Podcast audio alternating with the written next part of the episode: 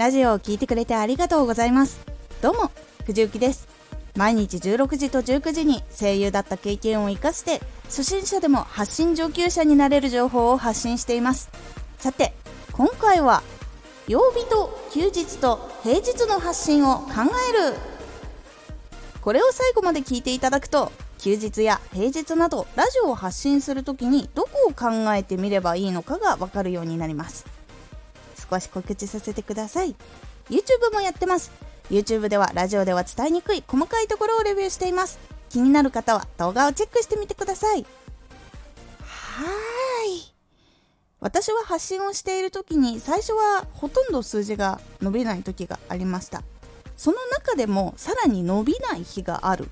のが気になったことがありました。なんでその日は伸びないんだろうとか発信内容悪かったのかなとか自分の発信していることがちゃんと届けられていないのかなとか理由が分かんなかったのでさらに不安になったりとか悩んだりとかしておりました。その時の悩みがこちら。1曜日や休日によって下がりやすい。2発信内容によっては曜日休日が関係ない。3同じ更新時間でも反応が変わる。この悩みを抱えた時にどのことを見返していけばいいのでしょうか。ポイントは3つ。1自分の発信しているジャンルを考える。2自分の届けたい人の向き合いレベルを考える。3自分の発信データを見て計画を立てる。1自分が発信しているジャンルを考える。自分が情報系を発信しているなら勉強するためのラジオなのか聞き流すだけでも楽しくなるラジオなのかを考えてみましょう。エンタメ系なら寝る前に聞く系なのかまだ活動中でも楽しむために聞くことが多いのか考えてみましょう。前も言いましたが自分の発信ジャンルは特定の時間に聞くことが多い人や時間が関係なく聞く人ももちろんいます。例えば平日の仕事の後に勉強したいから聞く。休日は自分の趣味や休憩のために時間を使うから勉強系はしない。っていう方もいらっしゃいます。他にも平日は仕事だから寝る前にもしくは夜のご飯の時とかに楽しむためにエンタメ系を聞くという人もいれば休日は一緒に誰かと出かけたり家族との時間を作るからエンタメ系のラジオは聞かないという人もいます。このように細かく自分の聞いている人はどのように生活しているっていうことを考えるヒントにもなるので自分のジャンルはどの時間に聞かれることが多いかなとか時間は特定できないけどどういうモチベーションの時だったら聞きたいなとかっていうところを考えることで次を考えるヒントになります。2自分の届けたい人の向き合いレベルを考える。ここで先ほどちらりと話しましたが特定の時に聞く人といつでも聞く人がいます。この違いはそのラジオややりたいことへのその人の向き合いレベルに関係しています。向き合いレベルはもちろん人それぞれですが一定のレベルで分かれています。自分の生活が一番優先、まあ、例えば睡眠とかあとは自分がやりたいことのも発売日とかこれは買いに行きたいとかっていうことそういうことが全部の優先で勉強とかは次っていう方そして次が自分の生活で欠かせないものになっている人。いろんなことをやってる。隙間時間でもちょっとこれはやっぱ聞きたいな。っていう風になる人。こういう人は自分の生活はもちろんメインで大事なんだけど隙間時間のどこかで時間が取れたら聞くようにする。っていう方なので時間が取れない時は来ない。っていうこともあります。そして最後が自分の生活をより良くしたいから絶対必要って考えている方です。これは何が何でも聞いて勉強するっていう時間を絶対確保している人なのでもう平日休日関係なく時間をとっている方が多いので毎日確認する方が多いです。このレベルで変わってきます。なのでこのレベルをある程度自分が発信する人はどのレベル帯の人なのかっていうのを決めることで曜日とか休日にどうしていくのかが変わってきます。エンタメ系だったらファンレベル。情報系だったら仕事にしたい本気レベルになります。本気度が高ければ毎日投稿しても時間を見つけて確認する人が多く生活の中でやれる範囲で無理しない人は仕事の後か休みの日にまとめてっていう人が多く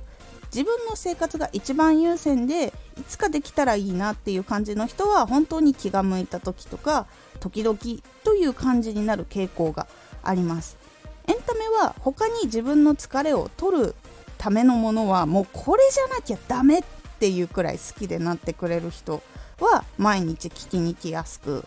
隙間時間にあそうだ見ようっていう人は休憩時間とか休みの日に聞きやすく他にも楽しみがある。別にこれじゃなくてもいいし漫画もゲームもエンタメもとか仲いい人と電話するとかっていういろんなことで自分の楽しみがある人は気が向いた時に来やすくなります。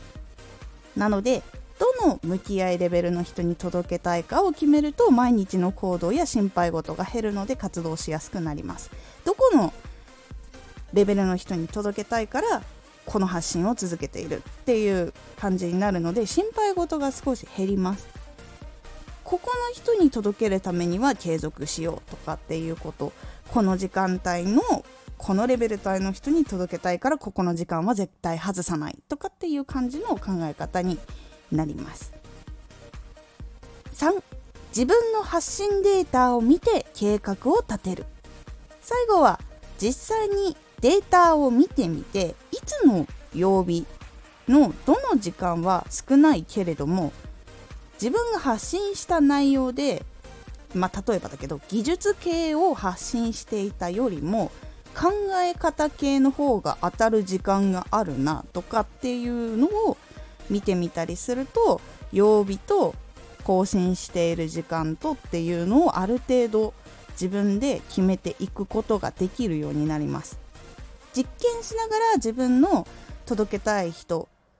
を変更するのか届けたいその LINE の人たちの設定を変更するのかそれともその人たちに刺さるように内容を変更した方がいいのか曜日ごとで変えた方がいいのか時間を変えた方がいいのかみたいなことを全部考えていけるようになります。この3つをいろんなところから考えてみてじゃあ今のラジオはどのように変更していったらいいのかっていうことで新しい計画を立てることができるのでぜひ皆さんいろいろこうポイントをね考えていってみてください。いかがだったでしょうか？ラジオを発信中にどのように届けていくのかを考える中でかなり大事なのは時間帯っていうところも結構あります。どの時間に出すと聞いてもらえるっていうのはやっぱあるのででそれが人それぞれ違うのでこれは自分で見つけていくしかないところでもあったりします。なので皆さんも発信続けている中で伸び率とか改善したいなと思った時には見直してみると効果が出てくる可能性が高いです。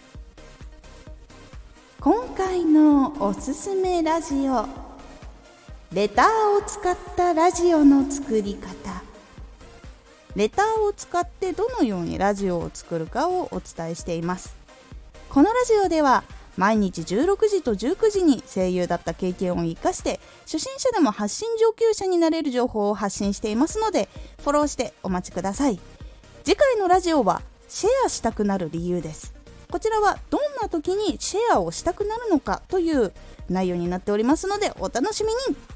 Twitter もやってます。Twitter では活動している中で気がついたことや役に立ったことをお伝えしています。ぜひこちらもチェックしてみてね。届けたい人のことを考えていてその時間を見極めるっていうのはなかなか大変だったりあと自分のねお仕事していてそれの中でやっていくっていう人はさらに大変だと思います。特にスタンド FM は予約投稿機能がないのでその時間にしかできないっていうこともあったりすると思うので自分のその生活時間にも合ってる人っていうのを探すともう少し自分の更新する時に比較的楽にできると思うので最初は自分の活動ができる時間に合わせた人を設定してみるのが一番いいと思います。今回の感想もお待ちしています。ではまた。